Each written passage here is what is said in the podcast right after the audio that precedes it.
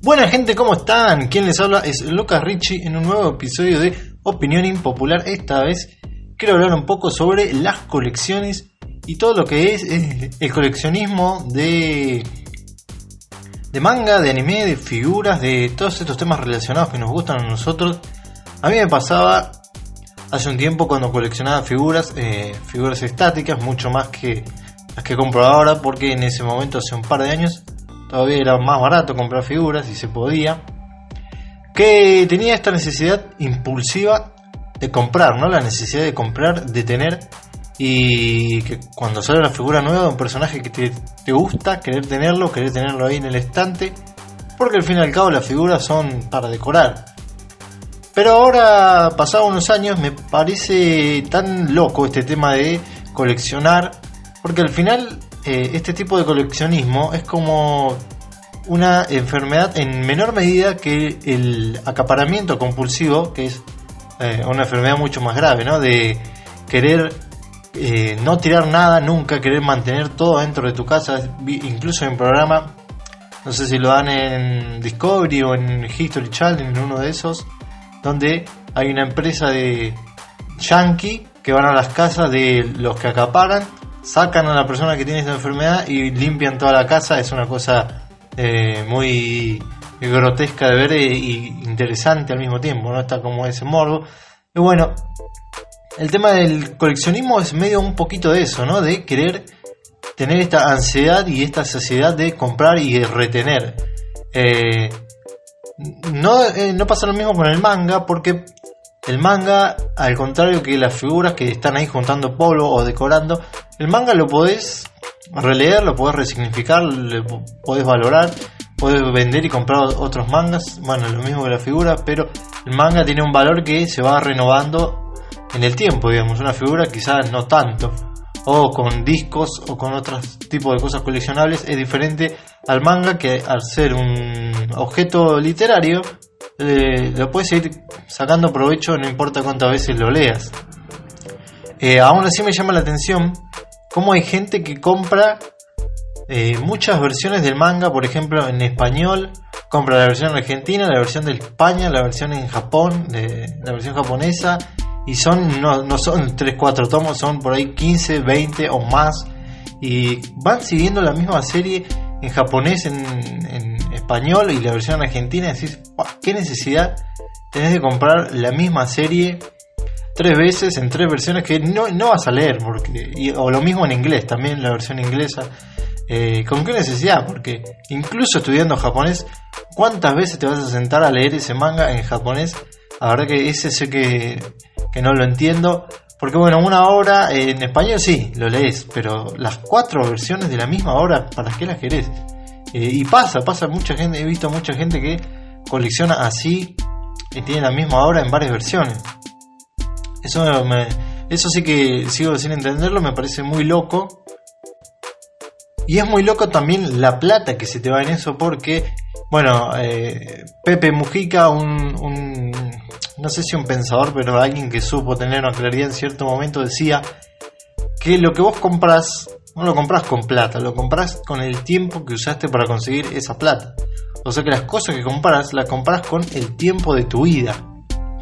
Y estar comprando tres veces la misma obra para tenerla ahí parada realmente me, eh, me parece innecesario. Incluso a veces a mí me pasa que veo mis mangas. Eh, todavía no tengo, no sé si llego a 50, me parece que ahora sí con la última compra que hice.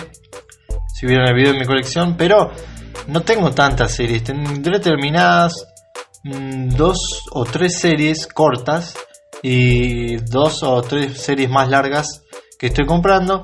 Y cuando las veo digo, mm, está ocupando mucho espacio, ya está ocupando mucho polvo, ya como que me empieza a molestar y digo, no, por el valor sentimental que tienen estas series no, no la voy a vender. Porque aparte ya estoy armando mi biblioteca y quiero tener un repertorio de series que me gusten que quiera tener y que quiera releer ahí. Por eso no lo vendo, pero ya es un espacio ahí que está que ocupa y que ya siento casi como una molestia. Porque bueno, estoy tratando también de no comprar figuras, no comprar cosas innecesarias como compraba antes que tiraba la plata. Compré varias figuras, después las revendí y no me arrepiento. Ahora compro figuras articuladas y lo que me gusta es tener eh, por lo menos una versión del personaje que me gusta en una figura, si es posible articulada, si no, bueno. Pero también me pasa que veo gente que tiene colecciones de figuras y tiene el mismo personaje en 10 figuras diferentes y digo, ¿con qué necesidad de juntar el, polvo en esas 10 figuras en un espacio que te ocupa enorme porque son figuras grandes, eh, molestas o tienen vitrinas enormes, todas con, por ejemplo, figuras de Dragon Ball. Vos te metes en Instagram y tenés un montón de coleccionistas que tienen unas paredones enormes, todos llenos de figuras de Dragon Ball, todas iguales o muy muy similares porque las figuras de Dragon Ball salen, pero por mes salen como 40. Van Presto te saca 80 versiones de Goku tirando una piña con un milímetro de diferencia entre una y la otra, con un color de pelo diferente, y ya siguen robando con eso.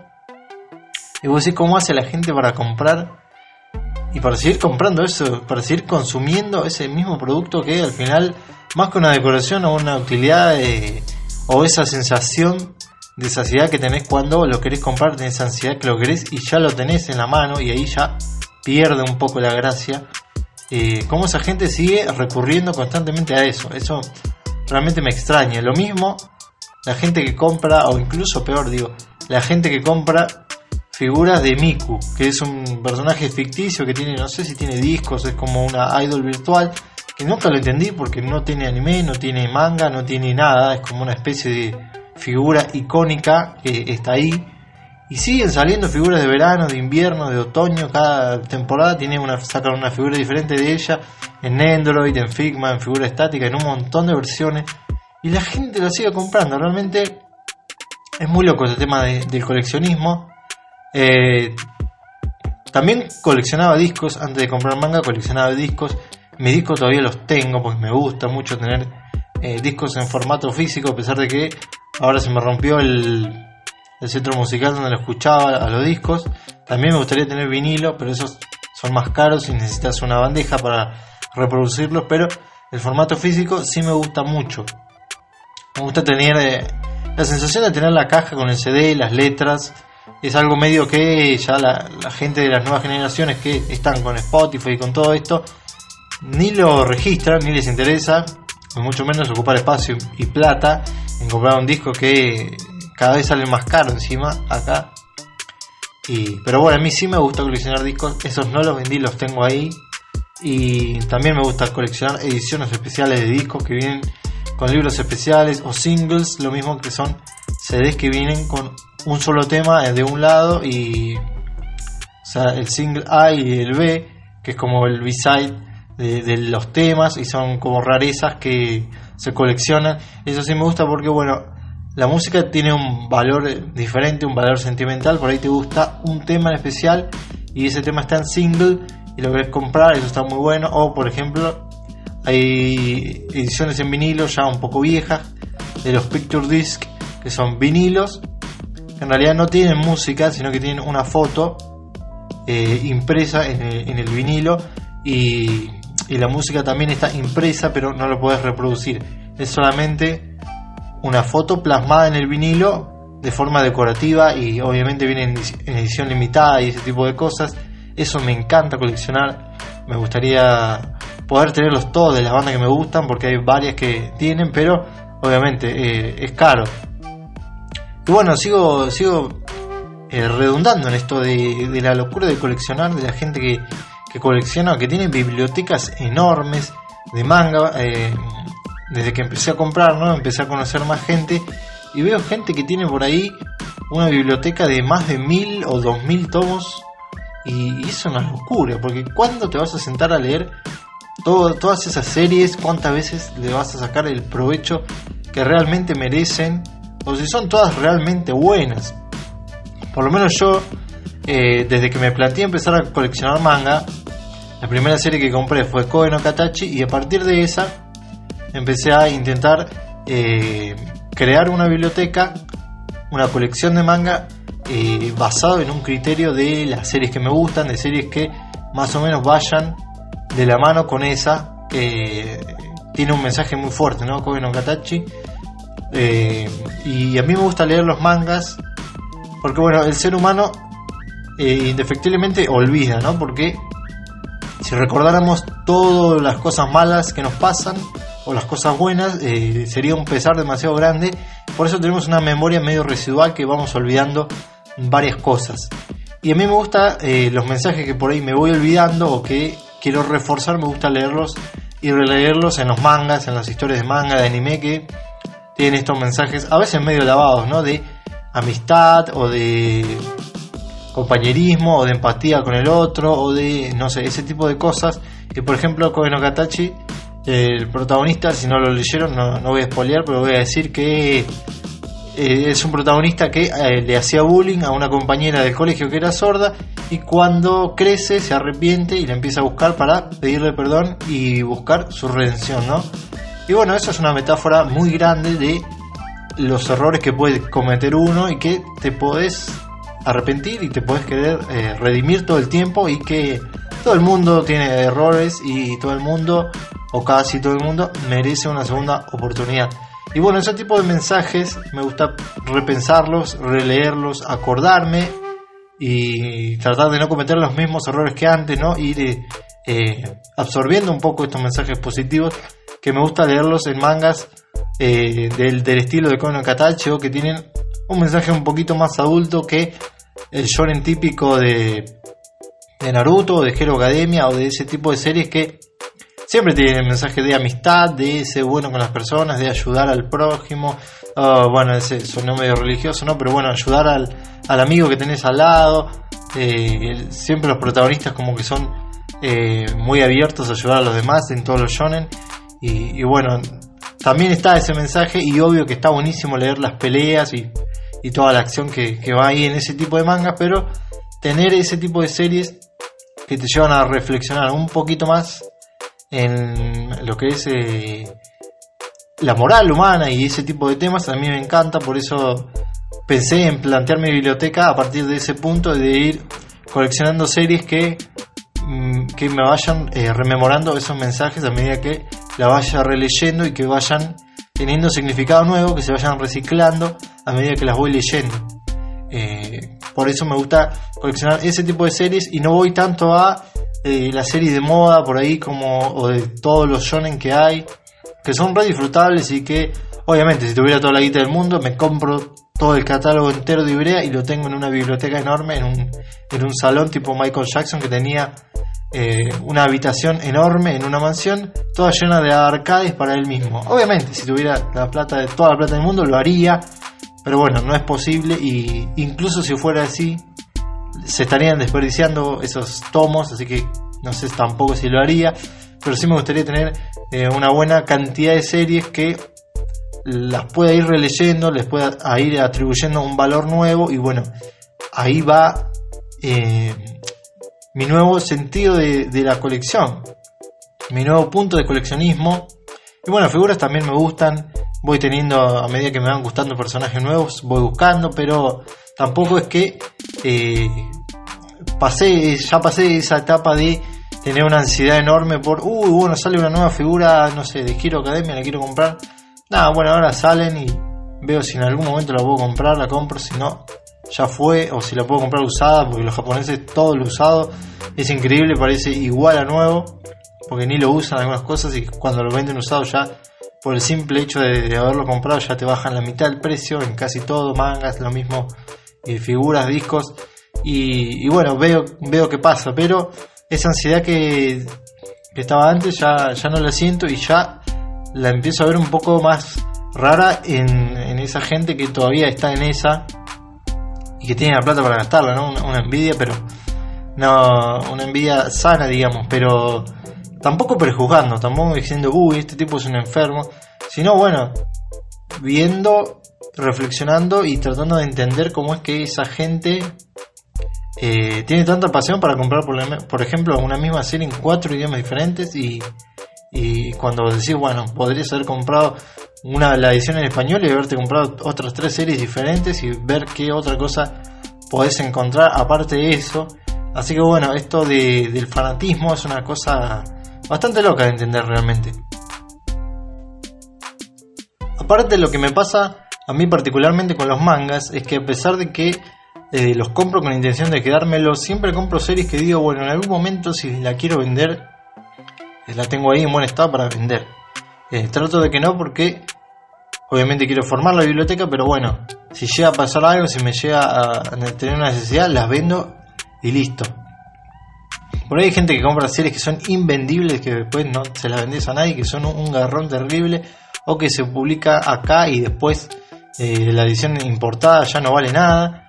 Y, tengo ese como ese, esa segunda intención de, además de tener mi biblioteca, que tenga cierto valor monetario. Porque bueno, el otro día, por ejemplo, veía un documental en Netflix de las zapatillas. Me gustan bastante las zapatillas a mí. Si pudiera tendría mil pares, pero bueno, como todo en la vida es cada vez más caro. Y en, en Netflix hay un documental donde, están los coleccionistas de zapatillas Nike. Y bueno, te muestran que Nike cada tanto saca una tirada limitada de zapatillas con una colaboración o con un color diferente o con un tono diferente o un diseño. Son ediciones limitadas que salen y la gente literal que enloquece por esas zapatillas. Y valen muchísima guita después de que se termina el stock limitado. Mostraban cómo era al principio las primeras ediciones limitadas que sacaban de las Nike, creo que Air Jordan es el modelo, son unas medio de skate que vienen con colores cambiados. Y, y la gente hacía fila en, afuera de las tiendas de Nike y literalmente que se mataban para conseguirlo. Eh, había pibes, había, incluso en el documental te muestra cómo a esas zapatillas de edición limitada había pibes que los llevaban por la calle y los mataban para robarle ese par de zapatillas precisamente que el pibe se había comprado que era edición limitada. Entonces es un tema tremendo y ves cómo están eh, los flacos que coleccionan zapatillas tienen en la casa una caja fuerte, enorme, tienen como una bóveda sellada abajo de, la casa y abajo tienen todos los pares de zapatillas más raros y, va la cámara filmando eh, y es una cosa, es una locura porque tenés una bóveda entera para zapatillas y, el chabón nos mostraba, no, mira, tengo este par de zapatillas que tiene el valor de un Rolls Royce y era, no sé, eh, creo que una versión de Nike, una colaboración rarísima, ¿no? Eh, que al final es una zapatilla. Y el chabón compraba la zapatilla y ahora esa zapatilla tiene el valor de un auto carísimo.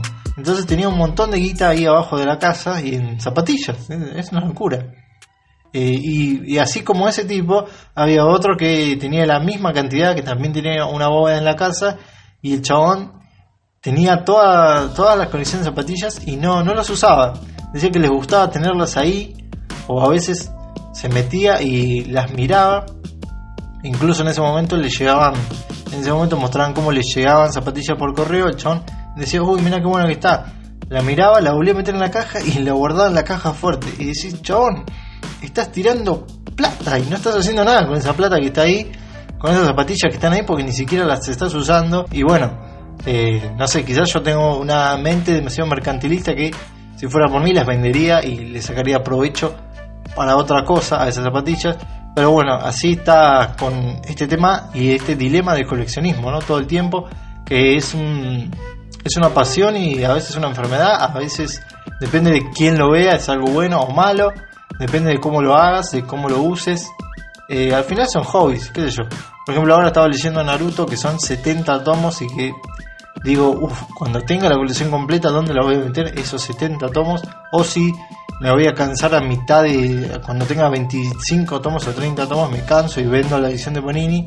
No, sé qué va a pasar hasta que lo termine, porque de acá a que se termine de editar completa Naruto por Panini, por lo menos faltan 3 años. Pero bueno, cuando me siento y lo leo en formato físico al manga, a pesar de que la edición no es algo anecdótico que no me gusta tanto, te da una felicidad porque esa serie, bueno, fue el primer manga que empecé a leer eh, por por decisión propia, online obviamente, porque no se editaba acá cuando yo lo, agarré, tipo 2006 por ahí, 2007 cuando empezó Naruto Shippuden. Eh, y, bueno, eh, ahora, que lo leo, ahora que lo tengo en mis manos, esta edición te da una felicidad tremenda. Y bueno, no todos los mangas, no pasa con todos los mangas eso, pasa con los que tenés por ahí un recuerdo del pasado o por ahí alguna joyita que te encontrás, pero no pasa con todo. Por eso tampoco me tiro a comprar cualquier cosa nueva que tira Ibrea o cualquier otra editorial que saca algo nuevo. No me llama tanto mandarme a coleccionar y en general todos los mangas que tengo o por los que me mando son o de autores recomendados o de un anime que tiene atrás. Por ejemplo, el manga de Banana Fish lo compraría, está bueno, es retro, pero solamente lo tendría ahora porque ya vi el anime que me encantó y creo que el manga también tiene un arte muy bueno, pero si no lo hubiera visto, por ahí ni bola le daría a ese manga y bueno, yo siempre trato de entrar a, los mangas y a las series por ahí, por el anime. Eh, y bueno, por eso ahora no, no creo que se edite acá, que llegue Banana Fish, pero si pudiera lo tendría. Y bueno, ahí va esto de querer tener una colección, querer ir coleccionando los mangas que quieras, querer eh, ver qué patrón de colección tenés o de selección tenés. Hay gente más selectiva, hay gente que compra lo primero que veo, ve una oferta y se compra todo. ¿Qué sé yo? Eh, me gustaría saber lo que piensan ustedes. Si quieren me dejan un mensaje en la cuenta de YouTube. ¿Qué es lo que les gusta coleccionar? ¿Cómo coleccionan? ¿Qué series les lleva más coleccionar que viejas, nuevas, lo que encuentran, lo que recomiendan? Así que bueno, esto fue otro episodio de Opinión Impopular con el dilema de los coleccionistas. Nos vemos la próxima semana. Adiós.